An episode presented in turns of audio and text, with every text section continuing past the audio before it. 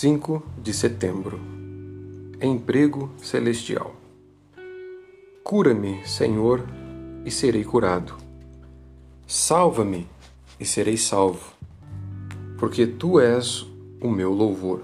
Jeremias 17,14 João, o discípulo amado, tinha frequentemente visões do céu e, em quase todos os casos, uma visão de seus habitantes louvando a Deus. Ele nos diz que olhou e eis que uma porta foi aberta no céu. E ele foi chamado para lá e viu o trono de Deus e aquele que estava sentado no trono. Relata como os que estavam ao redor do trono estavam louvando a Deus. Os quatro seres viventes não descansam nem de dia nem de noite, dizendo: Santo, Santo, Santo é o Senhor Deus, o Todo-Poderoso, aquele que era, que é e que há de vir.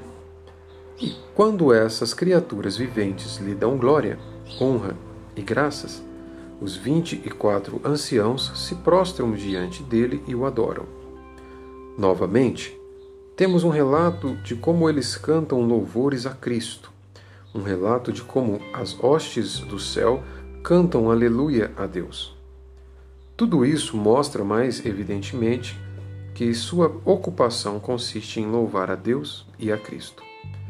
Nós temos apenas um conhecimento bem limitado do futuro, estado de bem-aventurança e da ocupação deles. Sem dúvida, eles têm diversas ocupações ali. Não podemos questionar razoavelmente, mas eles se ocupam em contribuir para um mútuo deleite. Devem viver juntos em sociedade. Provavelmente estarão também ocupados em contemplar Deus, suas gloriosas perfeições e obras gloriosas, e, assim, adquirir conhecimento sobre essas coisas.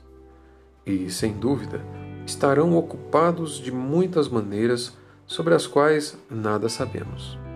Podemos, porém, determinar que boa parte do trabalho deles consiste em louvar a Deus. Devocionais de Jonathan Edwards.